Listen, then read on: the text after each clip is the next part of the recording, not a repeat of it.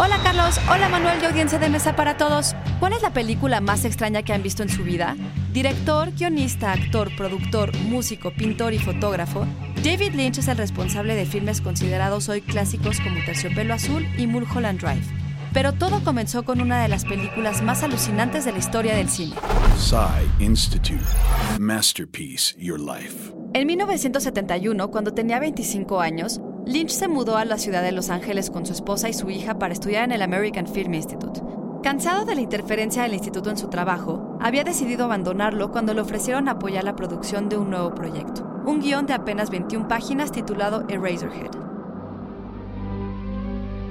Pero a pesar de la absoluta libertad creativa y de una beca del instituto, el apoyo resultó insuficiente y Lynch se vio obligado a repartir periódicos y a vivir incluso en los sets que había construido para terminar la película, que llegó a tener pausas de hasta 18 meses entre días de rodaje.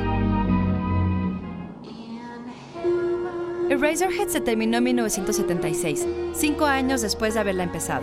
Lynch ha declarado que jamás volvería a hacer una película bajo las condiciones en las que filmó.